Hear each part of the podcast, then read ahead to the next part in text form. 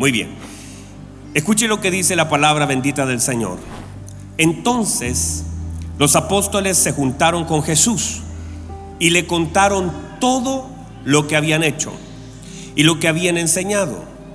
Él les dijo, venid vosotros aparte a un lugar desierto y descansad un poco. ¿Cuánto iban a descansar? Un poco. Porque eran muchos los que iban y venían, de manera que ni aún tenían tiempo para comer. Y se fueron solos en una barca a un lugar desierto, pero muchos los vieron ir y le reconocieron.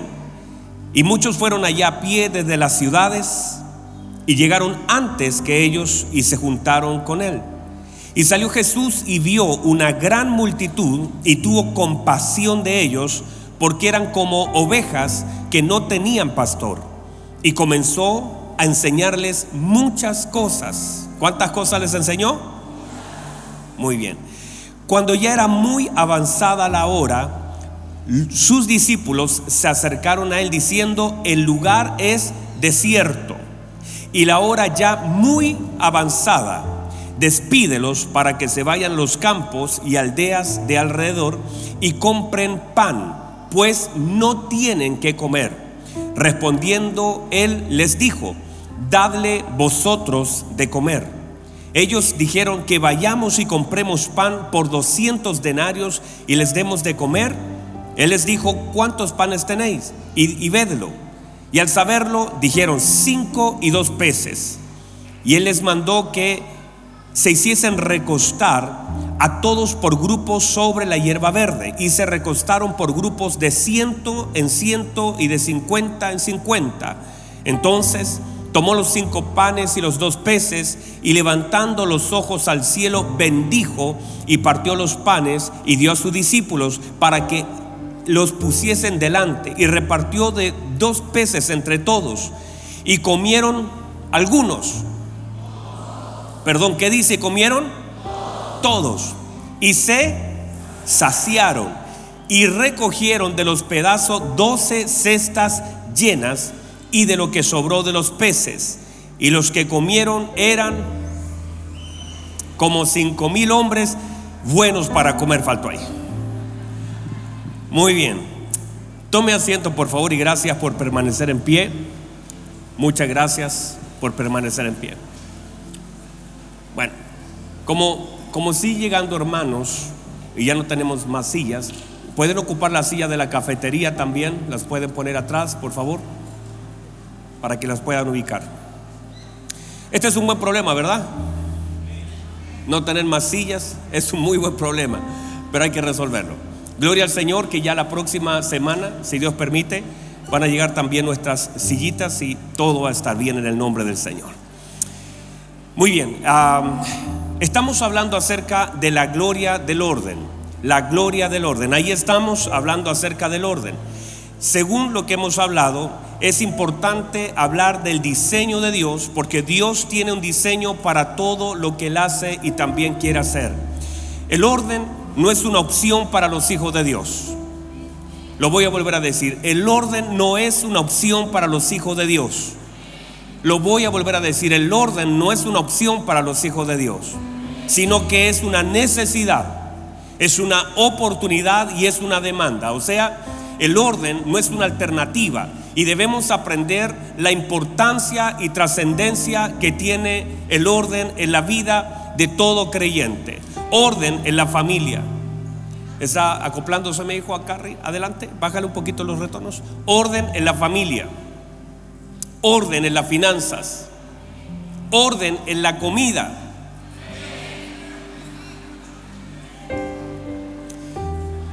Puede pegarle un alazo con su ala o su aureola al hermano que tiene al lado. Voy a volver a decirlo. Orden en la comida orden en el matrimonio. Hijito, todavía se me acopla. Orden en las relaciones. Pero sobre todo, míreme, orden en los pensamientos. Porque si los pensamientos no se ordenan, no se puede ordenar nada afuera si primero desde acá no sale el orden. desde aquí, mire todo lo que usted pueda ver fuera, el orden o el desorden viene de aquí. Y si esto no se ordena y usted decide ordenar por fuera por cualquier motivación, tarde que temprano volverá a estar desordenado y puede ser peor. Por lo tanto, lo que debe suceder es que aquí las cosas se tienen que ordenar. Entonces, este desorden, diga conmigo desorden. El desorden es una puerta para el infierno, lo voy a volver a decir. El desorden es una puerta para el infierno, porque toda tiniebla opera en desorden. O sea, si usted quiere una plataforma para ver la manifestación del diablo, el desorden es el escenario perfecto. Donde haya desorden, habrán tinieblas. O sea, es una puerta, el desorden es una puerta para que el mismo infierno tome un lugar que a veces nosotros, por nuestro desorden y nuestra falta de interés, le abrimos. O sea, no nos sirve, míreme, nos sirve reprender al diablo sin ordenar la vida. Lo voy a volver a decir. No sirve. Usted puede, diablo sucio, vete, sal de mi casa. Hermanos, a mí me han invitado, algunos de ustedes, a orar por sus casas. Y me dicen, pastor, venga a ungirla con aceite. Hermano, yo puedo llevar un barril. Pero las cosas no van a cambiar porque yo unja su casa con aceite. Las cosas comienzan a cambiar a partir de que yo establezca ciertos órdenes en mi vida y el aceite, hermano, no hay problema. Yo lo puedo, lo puedo ungir con aceite y eso, créame que también es bíblico y está bien. Pero si yo le pongo aceite en su cabeza, en sus brazos, en sus piernas, pero usted no establece orden en su vida, ese aceite pierde fuerza porque en realidad el gobierno de las tinieblas encuentra una puerta llamada desorden. Si usted tiene si yo lo unjo, mire, yo, yo puedo abrir un barril de aceite, Alexis, un barril de aceite, y, y como el chavo sumergirlo así. Pero si tiene una relación desordenada en el área sentimental, ese aceite no tiene ninguna fuerza sobre su vida. Bueno, gracias por el entusiasmo. Alguien diga amén. Entonces, no solamente ahora hay que saber cuál es el orden. ¿Por qué? Porque el problema que sucede es que a veces no conocemos el orden de las cosas. Al no conocerlo, ¿cómo vamos a ordenar? Para eso es todo lo que he predicado anteriormente que tiene que ver con diseños. El diseño es la plataforma donde el Señor que hace nos muestra cómo es el orden en el reino. Oísteis que fue dicho ojo por ojo, diente por diente. Pero yo os digo, ese es el orden. Por lo tanto, el Señor nos está demandando orden cuando conocemos el diseño. El diseño está para conocer el orden de Dios, porque Dios solamente respalda el orden. Y lo otro importante es que dentro de eso que se ordena, que ahora usted está, porque mire que cuando hemos predicado hay personas que dicen, pastor, por ejemplo, no soy bautizado, pastor, no soy casado, pastor, no tengo idea cuánto debo, pastor, tengo relaciones distorsionadas, pastor, y han comenzado a haber orden, eso está bien, pero lo importante del orden es retenerlo. Es como que usted ordena su closet, dos días después, ¿cómo está? Usted dice, por fin terminé de lavar la losa a las 5 de la tarde cuando comienza la oncecita.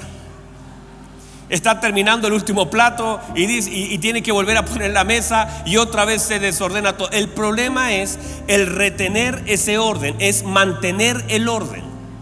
Ahora note por favor, para que pueda ser retenido el orden, es importante que hayan, míreme por favor esto, que el orden se mantiene en la medida de la convicción. Convicción es la herramienta. Entendimiento y convicción son las herramientas para mantener el orden. O sea, antes de ordenar algo, debo entender algo.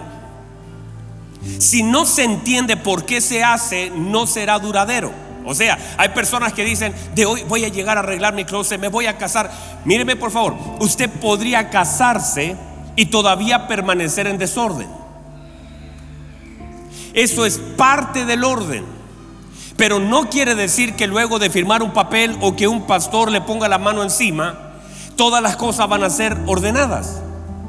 Eso es parte del orden, pero el orden es un, es un total, es un integral. O sea, usted puede, por ejemplo, casarse y eso está bien y por favor cásese.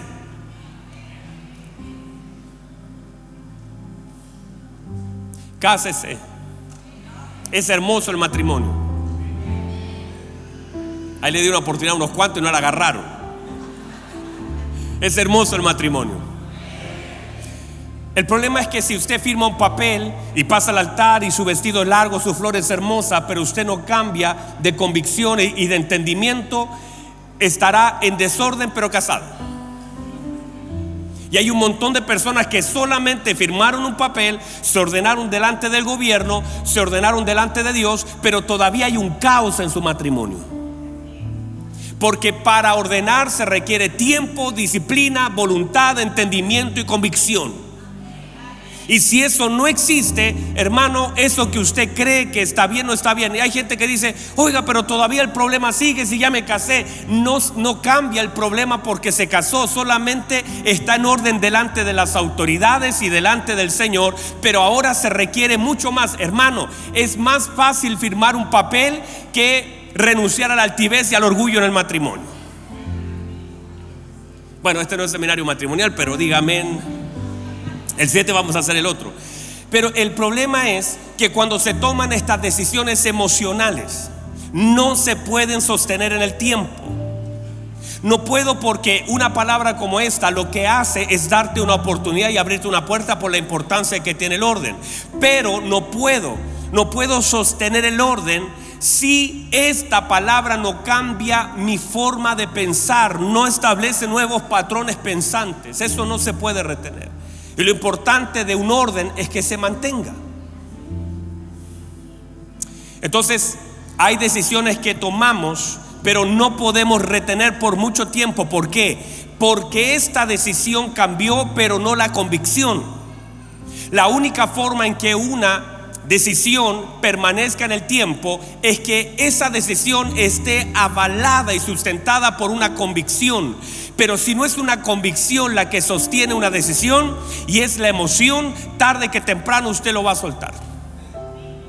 Por ejemplo, hay gente que dice, pastor, voy a ordenar mi vida y voy de hoy en adelante a ya no ocupar más las tarjetas de crédito, qué sé yo, alguna cosa como esa, y que porque yo hablé acerca del orden financiero y usted tomó una decisión basada en una emoción del momento, pero no hay una convicción interna que tenga un sustento bíblico, eso tarde que temprano usted lo suelta. Por eso hay cientos de hombres, dije hombres, no mujeres, dije hombres, que le dicen, amor, de hoy en adelante voy a cambiar, te lo juro, por todas estas cruces. Digan amén, usted sabe. Y usted lo queda mirando y usted, y usted sabe que eso va a durar lo que dura la emoción. Pero no lo va a sostener en el tiempo. Y luego, cuando pueda, le va a culpar a usted por el cambio que él no ha producido. Si es que yo quise cambiar, pero tú no me ayudaste. Yo quise cambiar, pero mira, entonces la, cosa es que si usted va a cambiar, míreme por favor, si usted toma una decisión, su decisión no está condicionada. Las decisiones que tomamos por convicción no están condicionadas a lo que el otro pueda hacer. Lo hago porque entiendo, porque cuando cambia el entendimiento, cambian las decisiones. Lo voy a volver a decir. Cuando cambia el entendimiento, cambian las convicciones. Entonces ahora usted está convencido, sabe lo que tiene que hacer y eso que tiene que hacer no está sujeto a lo que el otro pueda hacer, sino que usted lo hace por una convicción del Espíritu. Esta convicción le permite sostener la decisión en el tiempo independiente de la reacción del otro. Porque si su decisión depende de lo que el otro hace, lo va a soltar tarde que temprano. Pero si su decisión está basada en una convicción del Espíritu Santo, usted lo va a retener independiente de lo que el otro haga o no haga, porque es una convicción que le está permitiendo salir de un lugar y pasar a otro lugar independiente de lo que el otro haga. Usted está convencido porque el Espíritu Santo iluminó un área de su vida para que ahora pueda retener la decisión que ha tomado. Vamos, alguien diga amén. Alguien dígame a eso. Y el problema es que nos cuesta retener las decisiones porque son decisiones emocionales. Entonces, y como las emociones cambian, cuando cambia la emoción, cambia la decisión. Y uno dice, ay, como que no tendría que haber dicho eso. Es como cuando usted ayuda a alguien. Y cuando ayuda a alguien económicamente, usted después lo hace, él te contó un problema y tocó tus emociones. Es que no tengo que comer, es que la cosa está difícil. Te dice, bueno, mira, yo te voy a dar esto y se lo da. Y cuando cambió la emoción, cambió la decisión, vino el arrepentimiento. Y como fui tan tonto, le pasé plata. Y usted cambia rápidamente porque las emociones gobiernan las decisiones, pero cuando una convicción es la que otorga la dirección a mi decisión, independiente de las cosas que pasen, usted ya por convicción lo hizo y ya no está recriminándose lo que ha hecho. Alguien diga amén. Los noto medios callados, medios... Espero que esté recibiendo la palabra del Señor.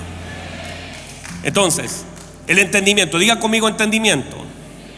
Si no cambia el entendimiento de las cosas en el Señor y en el Espíritu, hay cosas que no vamos a poder decidir y permanecer en esas decisiones. O sea, el entendimiento genera transformación y convicción para mantener las decisiones que hemos tomado. Y todas las cosas comienzan, por ejemplo, míreme, con los pensamientos. Por eso Romanos capítulo 12 dice, transformaos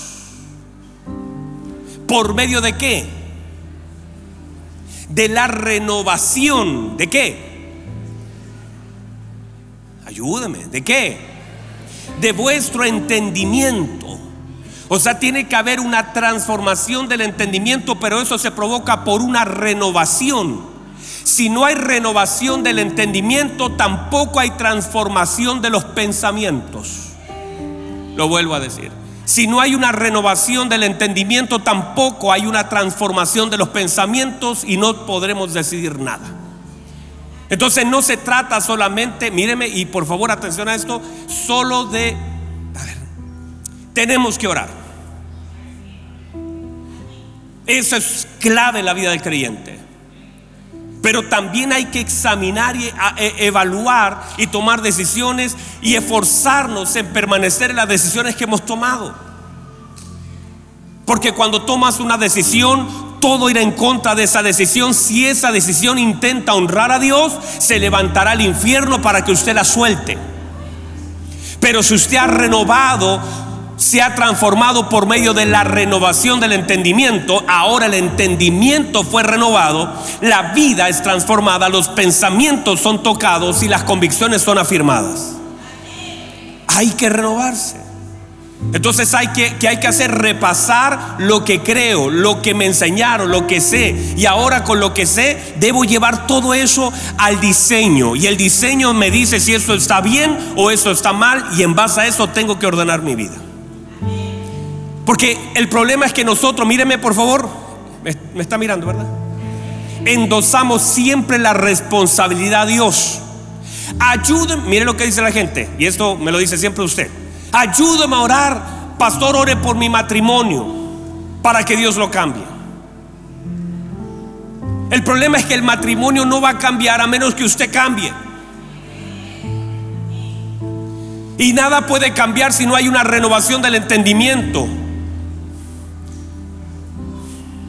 Y si eso no se renueva, las cosas no se cambian, por más que su pastor querido que en el pasillo lo toman y me piden oración, yo voy a seguir orando porque después de, mire, le voy a decir esto, después de predicar un mensaje como esto, la gente igual me dice, ay pastor, ore por mí. No, es impresionante.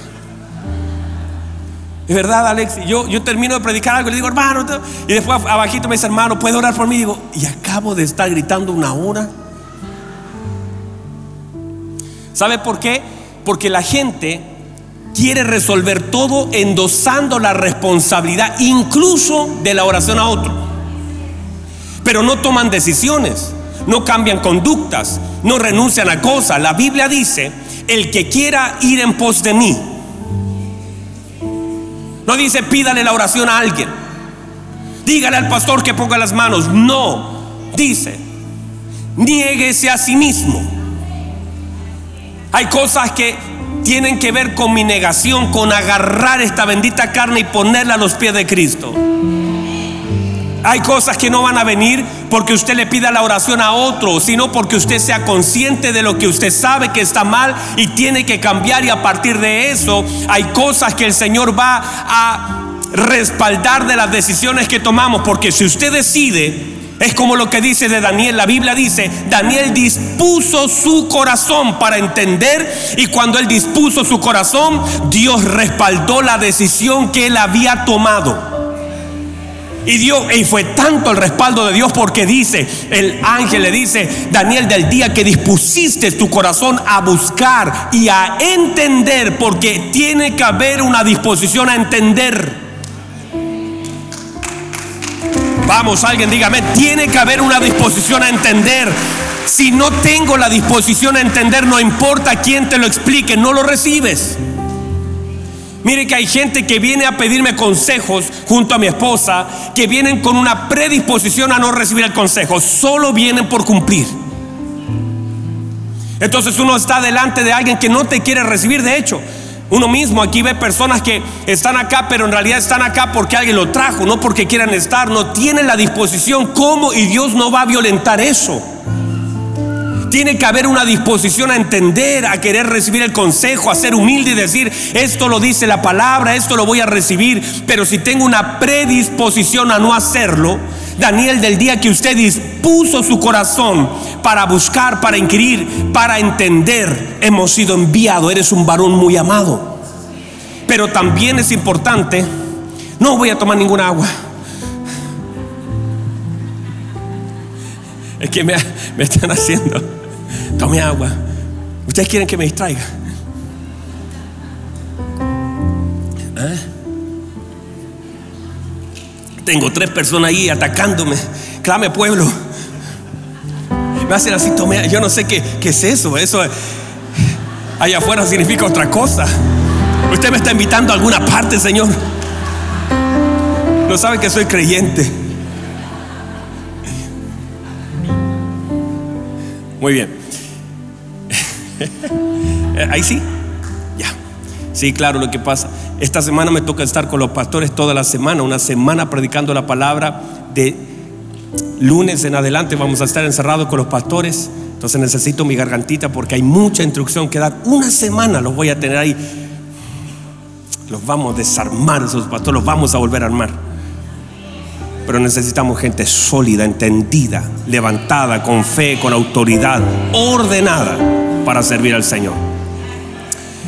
Entonces, Daniel, del día que dispusiste tu corazón, pero míreme, no es solamente decirle, Señor, aquí está mi corazón, haga de mí lo que quiera, soy solo un barro. No, Daniel cuando le traían el manjar decía, no lo voy a comer. Y cuando todos comían a su alrededor, esas, ricas, qué sé yo, dígame una arepa, qué sé yo. Bueno, aquí no le gusta a nadie la arepa, pero y le traían una, una, una yaca. le traían un mote con huesillo, qué sé yo, algo chino, una empanada. Y pasaban, y hermano, mire que a veces cuando uno está dispuesto, mi amado, dispuesto a obedecer al Señor, parece que el aroma de la comida está más fuerte. Si comes, porque Daniel no comió dos días, esa comida comió por años legumbres. Dos años comiendo legumbres. Y le pasaban ahí el pollo asado, santo Señor. ¿Y usted cree que él no tenía deseos de comerlo? Seguramente él quería ese manjar que y el otro disfrutando, pero lo que gobernaba su decisión era su convicción. Y el Señor luego, y mire cómo por eso vemos al Señor manifestándose en un foso de leones, lo vemos manifestándose con revelaciones, porque una persona de convicción, una persona en orden, es una plataforma para que la gloria de Dios sea manifestada en él. Pero a veces nosotros queremos ver ángeles, arcángeles, querubines y no decidimos nada. Y a la primera, al canapé que nos muestra, lo comemos. No resistimos, por eso es importante no solamente tomar una decisión, sino que esa convicción sea sólida en tu vida. Alguien diga amén, por favor. Muy bien. Vamos otra vez y déjenme salir de eso. Entonces, ordene sus pensamientos. Diga conmigo pensamientos. Ordene sus tiempos. Pensamientos, tiempos. A veces estamos tan desordenados en los tiempos que decimos, no me alcanza el tiempo para nada. No es un problema del tiempo, es un problema del orden. Hay gente que dice, ay, es que no tengo tiempo. Hermano, sí tiene tiempo. Si lo tenemos. Y si la Biblia es Biblia y es la palabra de Dios, hay tiempo para todo. Voy a volver a decirlo. Si la palabra de Dios es real, la Biblia dice hay tiempo para todo. No dice para todos, porque no hay tiempo para todos, pero sí hay tiempo para todo. Así que usted, tiempo, usted tiene tiempo para descansar, tiene tiempo para su familia, tiene tiempo para disfrutar, tiene tiempo para ver una película, tiene tiempo para orar, tiene tiempo para leer, porque hay tiempo para todo. Ordene su tiempo, ordene sus prioridades, ordene sus finanzas, ordene sus oraciones, ordene sus relaciones, ordene sus sentimientos, defina lo que siente, ordene lo que siente. Muy bien. No deje que sus pensamientos afecten toda la casa. Cuando un pensamiento ha entrado, y eso es, ordene a quién va a oír. Defina cómo va a oír y lo que deja entrar, porque si no lo define, entrará cualquier cosa y afectará toda la casa. Voy a dejarlo ahí. Creo que ya entendió eso. Creo que ya entendió eso. Muy bien. Entonces establecimos en la mañana hice un devocional a los hermanos y le decía que no se puede establecer el orden sin disciplina. La disciplina es clave en el orden. Si no somos disciplinados, tendremos un caos en nuestra vida. Bueno, eso también lo voy a dejar ahí. Hace años atrás, mi papá Alexis, mi papá es carpintero. Y una de las cosas que mi papá me enseñó cuando yo iba a trabajar, yo era, era muy hiperactivo. Me, caía de las escaleras, me caía de los andamios, me golpeaba, iba subiendo y me golpeaba con un tablón en la cabeza y quedaba medio inconsciente. Yo era así. Y por tratar de hacer todo rápido, eh, ponía el clavo chueco. Entonces mi papá siempre me decía, Abel, tranquilo. Lo primero que tienes que hacer es ordenar el espacio donde está, porque me clavaba clavitos en los pies, me pegaba con las tablas, me tropezaba porque era muy, muy así, muy rápido. Yo sé que ahora no se nota con esta paz que gobierna mi vida, pero dentro de mí hay un imperativo queriendo salir. Entonces mi papá me dijo algo y lo recordaba anoche mientras oraba y, y preparaba la palabra. Me decía, es importante, Abel, ordenar el lugar del trabajo. Porque si no lo ordenas, te vas a demorar más y es peligroso. Entonces pensaba que la falta de orden es de las cosas más peligrosas en nuestra vida. Y no ser consciente del desorden es más peligroso aún. Y creer que todo está bien, hermano, es negarse de cosas que tienen que ser cambiadas, pero mejor no verlas y seguir avanzando.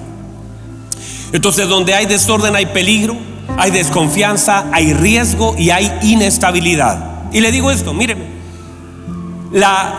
le voy a poner esta palabra, el éxito, y voy a decirlo así sin que usted trate de entender lo que quiero decir, el éxito del infierno es el orden que tiene.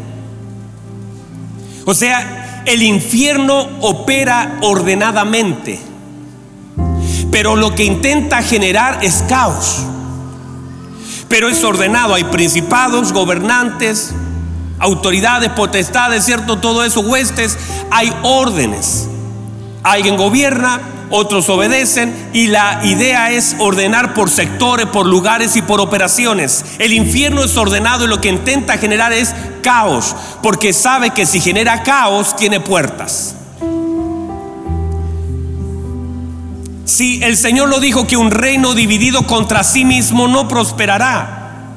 Entonces gran parte de los problemas que a veces hay en la vida, en el matrimonio, en la familia, en las finanzas es el caos que genera el mismo infierno con tal de dividirnos.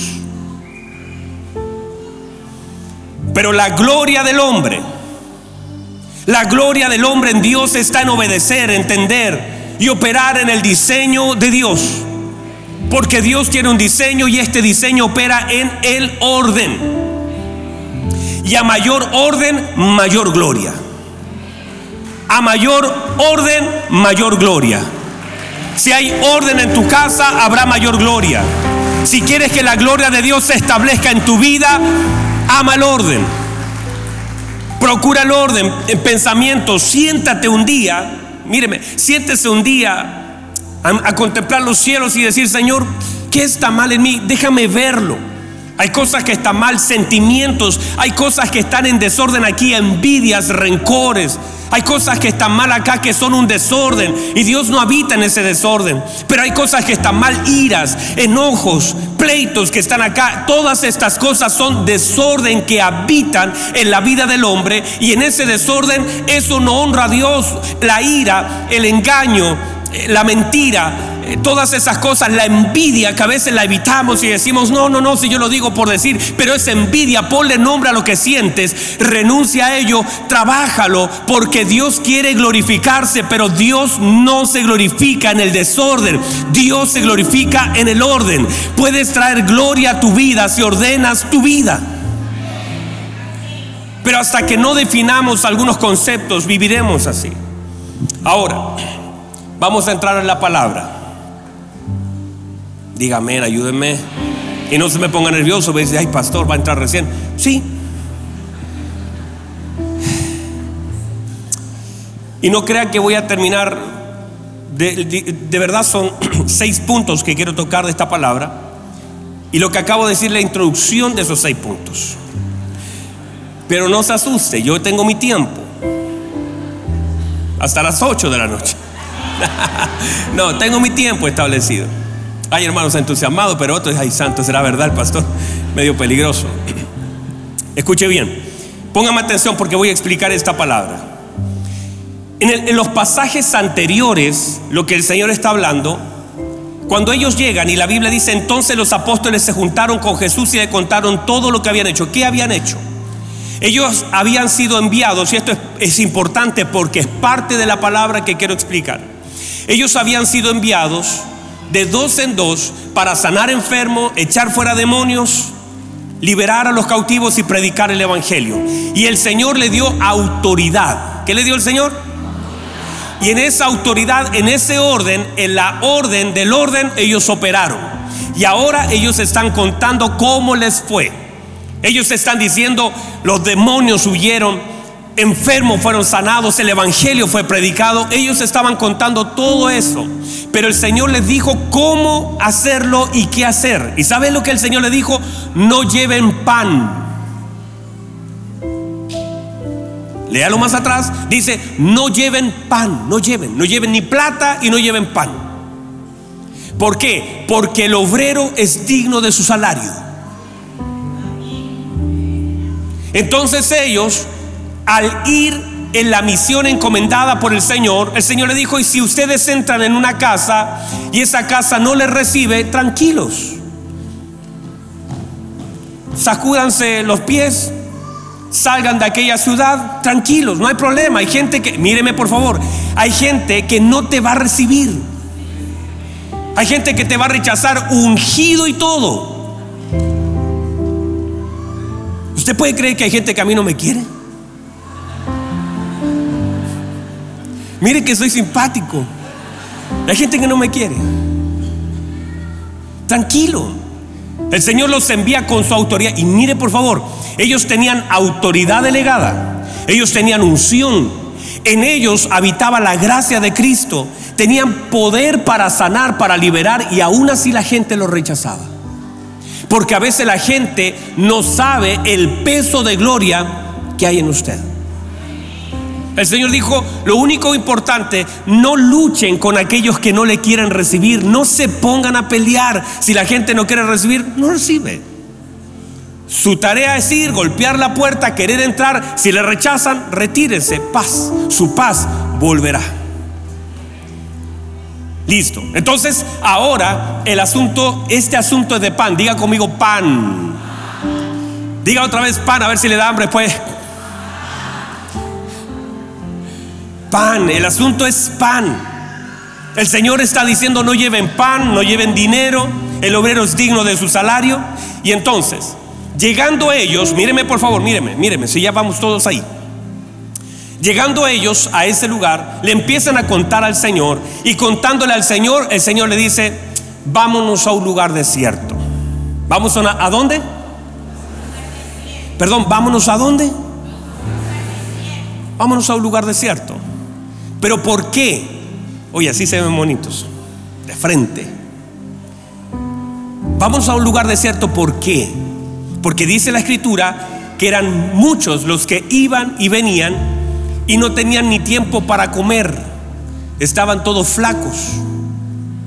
Porque para comer necesitas tiempo. Aquí se nota que hay tiempo. Dígame, por favor, ayúdeme. Dice que no tenían tiempo ni para comer.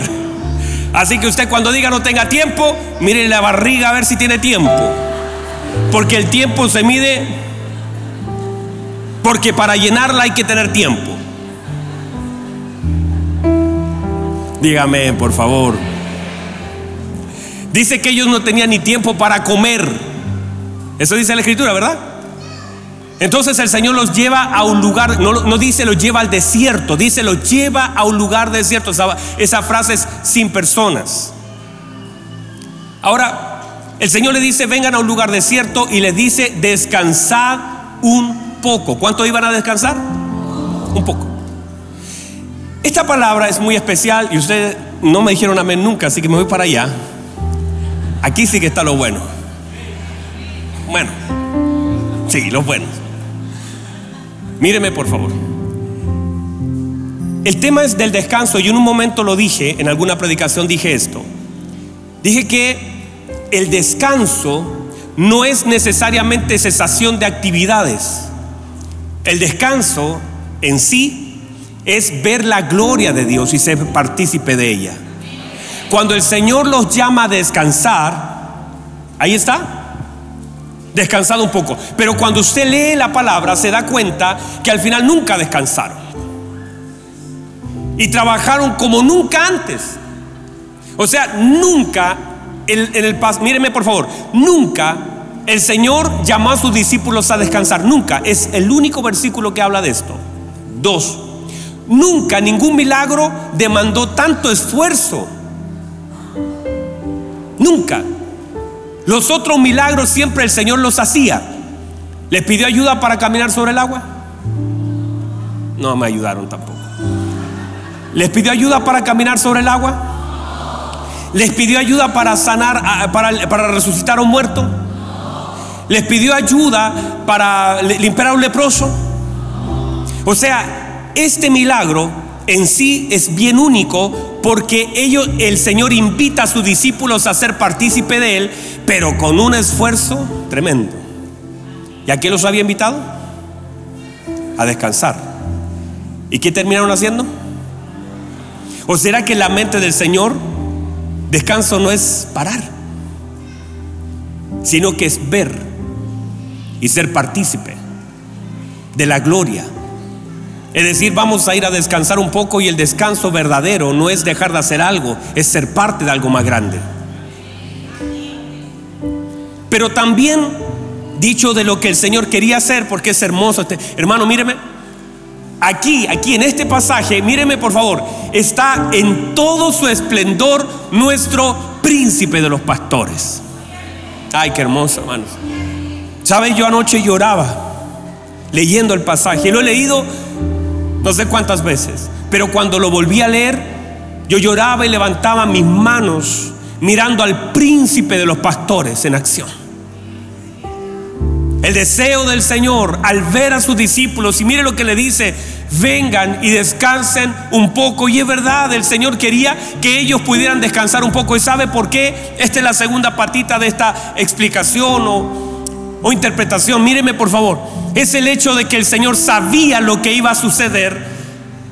Y como el Señor sabía lo que venía, necesitaba que ellos descansaran un poco a causa de lo que el Señor sabía que Él iba a hacer. O sea, el Señor le está diciendo, necesitan descansar un poco, porque es tan grande lo que voy a hacer que necesito que descansen un poco, que tomen aire, porque lo que viene es tan grande que van a ser partícipe de uno de los más grandes milagros y necesito que descansen un poco. Y eso se lo voy a decir a alguien. Muchos de ustedes tendrán que tomar aire y descansar un poco, porque este año será tan lleno de la gloria de Dios que que van a tener, van a, vamos a ser partícipe de milagros gloriosos donde el Señor nos hará partícipe de su gloria.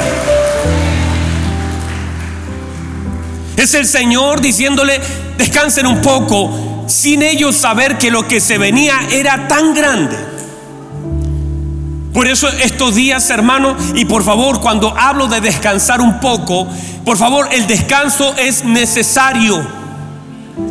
El descanso es necesario. Parte del orden es la importancia del descanso. Y no se lo digo ahora para que diga, ah, claro, el pastor se va a ir cuatro semanas, quizás a dos. No, no se lo digo por eso. Es que el descanso no es solamente el dejar de hacer algo. Aquí es el problema. Porque si usted viaja y se va a Cancún, yo, yo solamente estoy mirando, varón. Mire, Usted no vino el día viernes, pero este varón, el día viernes, yo no lo podía creer, hermano. Yo estaba clamando ahí abajo para que el Señor le concediera más vida y no fuera consumido por el fuego del Señor. Este varón estaba ministrando, ve, el culto, ve el culto. Estaba ministrando y dijo, hermanos, Dios bendiga a los hermanos que tienen la bendición de salir a vacacionar Claro, ahora toca fuerte para taparme. Y dice, Dios bendiga a los hermanos que tienen la bendición de salir. Ya nos tocará a nosotros. Así lo dijo. Dijo, ya nos tocará a nosotros, los que estamos aquí. Como dijo Alexis Sánchez, sacrificándome por el equipo. Lea la entrevista, usted no lee el diario. Hice un gol y dice, me sacrifiqué por el equipo. Qué cosa, Bueno, ya hago 10 y para mí no es un sacrificio. La cosa es que yo estaba ahí y, yo digo, Santo Señor. Y yo afuera dije, Alexi, mira, todavía tiene la estrella de mar aquí, papito. Así te dije, ¿cierto? Todavía tiene la estrella de mar. Dios le permitió junto a su familia y gloria al Señor. Y yo, y yo le doy gracias porque qué rico es eso. Y yo me alegro cuando alguien puede salir. Y él salió, no fue a Cancún, ¿verdad? Fue a República Dominicana, ¿verdad? Pero es casi lo mismo. Así no, no, me dijo, ay, pastor, no es Cancún, pero las mismas aguas, las mismas comidas, todo, así que es el nombre. Entonces, mire hermano, ¿usted cree que cuando él estaba allá y mostraba unas fotitos, yo, yo no sentía envidia, lo que yo sentía era gozo de ver a un hermano fiel sirviendo al Señor, a un hermano que honra a sus padres, a un, a un hijo de pastor, a una persona que ha dado testimonio de amor, de fidelidad, que ahora pueda descansar junto a su familia, subir unas fotos. Y yo digo, qué bendición tan grande que mi hermano pueda disfrutar y se lo merece, pero hermano, podría estar el año completo y todavía le, se merece más. Te mereces mucho más, Alexis. Te mereces mucho más. Y qué bueno que hayas podido salir. Y eso nos llena de gozo. No de envidia, no, ay, mire dónde andan los hijos de Dios. Qué bueno. Qué bueno, me alegro. Y cuando alguien salga, no importa dónde salga, si va, aunque sea a la placita de la esquina, gloria al Señor, disfrútelo. Lo importante no es dónde vamos, sino cómo descansamos. El Señor está diciendo, los voy a llevar a un lugar para que descansen un poco porque, hermano, el cansancio no es malo, el, descanso no es malo, el descanso es necesario. La cosa se viene compleja este año.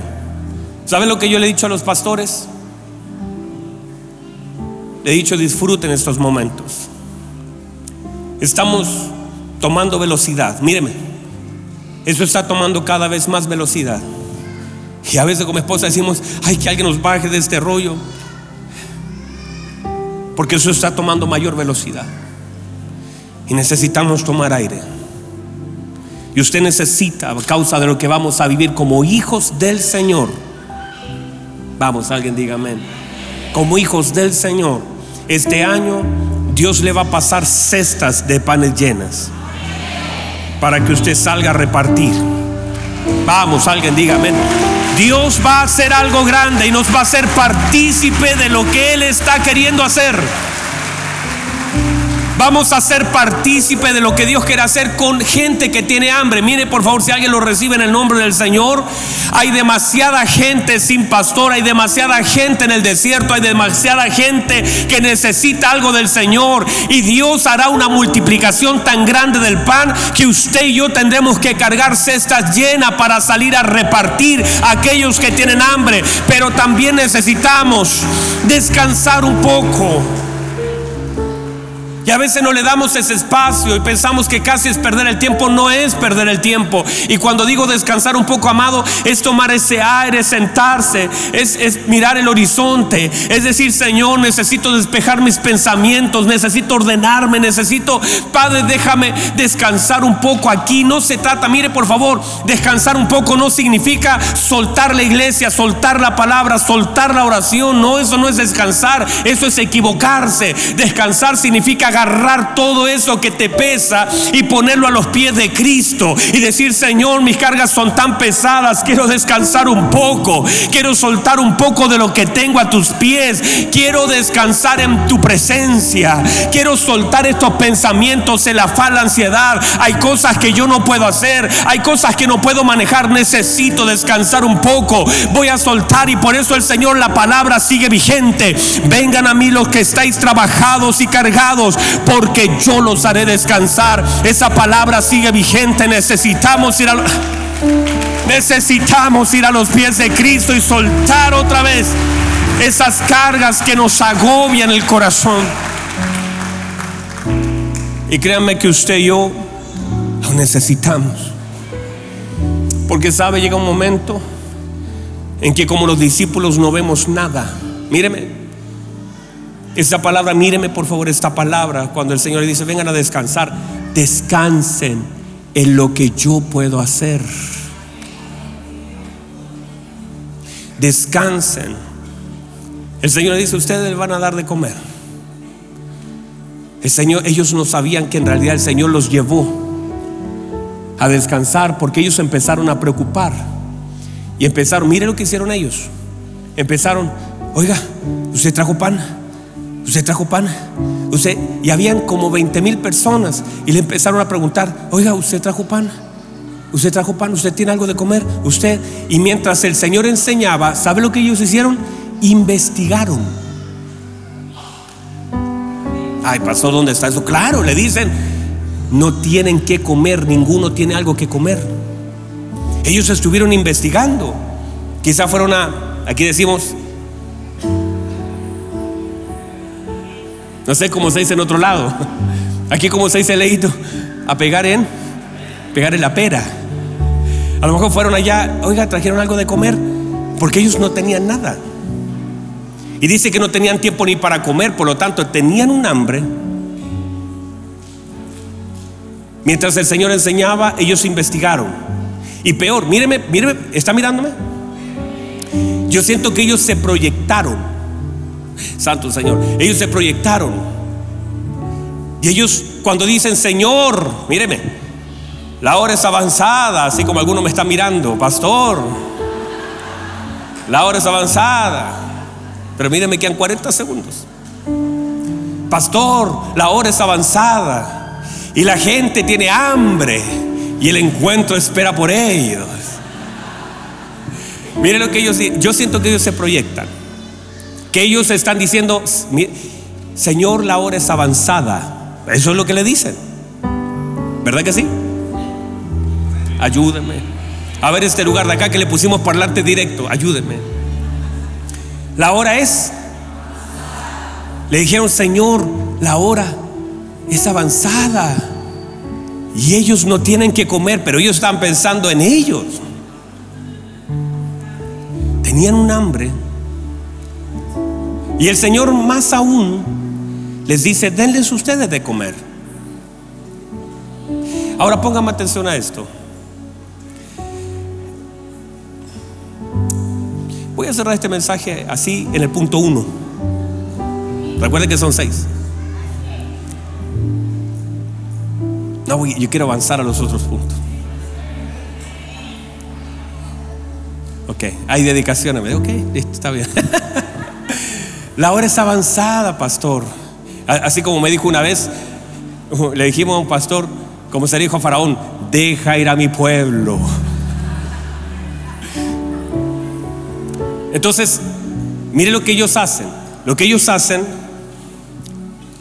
es que ellos se proyectan, pero se equivocan. Porque ellos le dicen al Señor lo que el Señor tiene que hacer. Ellos, míreme por favor, ellos se equivocan. Porque ellos le dicen al Señor, Señor, la hora es avanzada. Le hago una pregunta. ¿Usted cree que el Señor no sabía que la hora era avanzada? No me ayudar, voy para allá. ¿Ustedes creen que el Señor no, no tenía reloj? El sol, ¿verdad? O sea, el Señor siempre, el Señor conocía la hora, los tiempos, eso el Señor lo conocía. Y ellos le dicen, Señor, la hora es avanzada. O sea, le están diciendo, termine de predicar. Sutilmente. Así como Aroma dice, hay dedicaciones. Me está diciendo, termine de predicar. Qué cosa, Aroncito. La hora es avanzada. Y miren lo que le dicen. Y ellos no tienen que comer. Despídelos. O sea, Despídalo para que vayan a sus casas y, y compren algo en el camino. Ellos le están diciendo al Señor lo que el Señor tiene que hacer. Qué falta de respeto. ¿Cómo le vas a decir al Señor acerca del tiempo si Él es el Señor del tiempo? Y si el Señor quiere puede detener el sol y si el Señor quiere puede... Y si el Señor quiere, puede estirar el día. Es el Señor. ¿Cómo le vas a decir al Señor lo que tiene que hacer si es el Señor? Y no tienen que comer, despídelo. Le están diciendo, le están hablando de condiciones, le están hablando de economía, le están hablando de, plata, le están hablando de lugar, le están hablando de escenario, le están hablando de tiempo. El problema de ellos, míreme, el problema de ellos es el tiempo. Santo Dios me viene a sacar. Ayúdeme a alguien. Ay, y te crees fuerte. Aaroncito, sáquese la chaqueta y muéstrele usted. No, ellos vienen porque está dicho que tienen que venir a esta hora. Ay, vienen más. Míreme.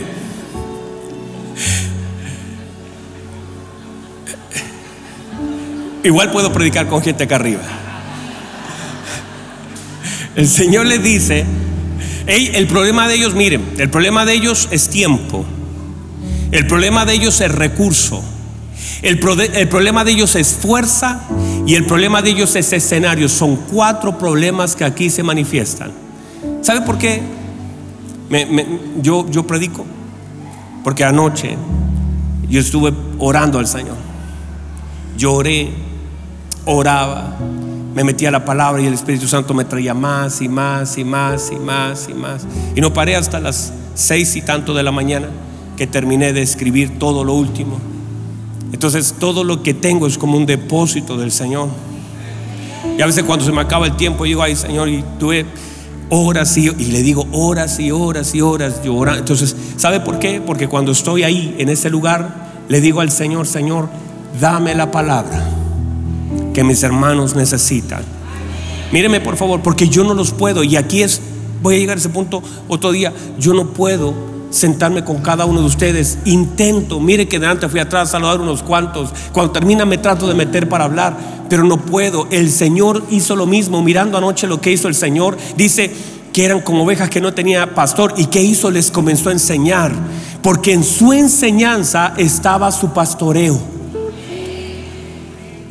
Mientras Él les enseñaba, los abrazaba con la palabra, los direccionaba, los corregía, los amaba por medio de su palabra. Entonces yo le decía lo mismo anoche al Señor, Señor, quiero que mis hermanos se sientan amados con su palabra, direccionados con su palabra. Deme una palabra certera para que ellos sepan lo que tienen que hacer, para que recobren fuerzas, para que sigan caminando, para que en el desierto que están viviendo sepan lo que tienen que hacer y sepan dónde tienen que ir. Que la palabra sea la luz, que la palabra sea la guía, que la palabra los levante con el poder de su Espíritu Santo. Esa es mi oración. Por eso me agarro de este lugar. Entonces, voy a cerrar. Póngase en pie, por favor. Voy a cerrar, voy a cerrar. Todo lo demás, quedamos pendientes, ¿verdad? Pero déjeme, déjeme ministrarle esto. El problema de ellos era tiempo, la hora es avanzada. El lugar es desierto. No tienen que comer lo que a la gente le falta. Hay que buscar un lugar donde comprar. Eh, todos esos problemas que tienen que ver con tiempo, tienen que ver con recursos, tienen que ver con fuerzas y tienen que ver inclusive con el lugar y el escenario. Ellos están planteando un problema. Y el Señor lo resuelve así. Mírenme, denle ustedes de comer. Y a ellos, ¿saben lo que le pasó? Se complicaron todos. Dice, perdón, que vayamos nosotros a comprar para toda esta gente, ni 200 denarios alcanzaría lo que ellos están pensando en plata. ¿Cómo vamos a comprar si la cantidad de gente que hay? No podríamos traer tanto. No sé si lo pueden ver. Tenemos un problema de tiempo porque la hora ya está avanzada. No alcanzamos a ir. Míreme, no alcanzamos a ir. No tenemos el suficiente dinero para comprar. No hay suficientes panaderías disponibles. No tenemos la fuerza para cargar más o menos 800 kilos por cada discípulo. Tenían que hacer como 20 viajes. No podemos, no tenemos fuerza, no tenemos plata, no hay tanto lugar. Todos los problemas. El Señor nunca quiso que ellos lo hicieran porque el Señor estaba mostrándole que cuando el príncipe de los pastores se levanta, el príncipe de los pastores redime todas las cosas y para él no es un problema ni el dinero, ni el tiempo, ni el lugar, ni las fuerzas. Dios ya lo tenía resuelto. Cristo ya lo había resuelto. Iba a redimir. Se lo voy a plantear así. El Señor ya tiene resuelto este asunto. El Señor ya lo resolvió. Para ti es demasiado grande. Usted dice, no tengo fuerzas para cargar. No vas a cargar, no vas a ir a la ciudad a traer algo. En Cristo está la respuesta. Toda esa multitud que está ahí, la respuesta de su necesidad está en Cristo. Ellos se enfocaron en la necesidad, no en Cristo. Ellos se enfocaron en que la gente tenía hambre pero no tenía plata. Y el Señor dijo, están mirando mal porque se están enfocando en la gente, enfóquense en mí. Yo soy la respuesta, yo soy el tiempo, yo soy la riqueza, yo tengo lo que la gente necesita. No tienen que gastar toda su fuerza, no necesitan gastar todo el dinero, no tienen que ir a buscar otro lado. Yo soy la multiplicación, yo soy la saciedad, yo puedo multiplicar las cosas en mi mano. El tiempo no es un problema. Si ustedes van a comprar pan, tardarán horas en que alguien lo haga y lo puedan traer, pero puedo redimir el tiempo porque una palabra del Señor redime el tiempo en la iglesia. Una palabra de Dios redime el tiempo. Una palabra de Dios redime el tiempo. Una palabra de Dios viene a redimir el tiempo. Y este es un tiempo de orden.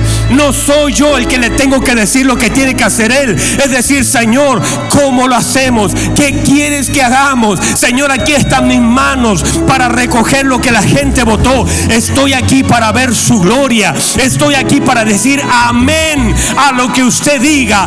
Estoy aquí en este desierto para ver su gloria, su poder, su amor. Usted es el príncipe de los pastores. Vamos. Levante sus manos al cielo, la gloria, la alabanza. Levante sus manos al cielo. Dígale, Señor, En mi escenario, usted me ha traído a descansar en usted. Y en este escenario, usted es mi restitución. Usted es mi redentor. Yo sé que mi redentor vive. Y aún del polvo Él me levantará. Si tu escenario es complejo, mi hermano, tranquilo. Si los recursos parece que no van a alcanzar, tranquilo, paz. Si ves que el tiempo se está acercando, paz. Él es el Señor. Él sabe lo que tiene que hacer. Cuando el pastor se levanta, el príncipe de los pastores se levanta, el asunto ya está resuelto. No te enfoques en la gente, enfócate en Él, ordénate, enfócate en Él, porque si te ordenas, la gloria de Dios, aleluya, la gloria de Dios. Levanta tus manos, dale gloria, dale alabanza. Jesucristo, Jesucristo.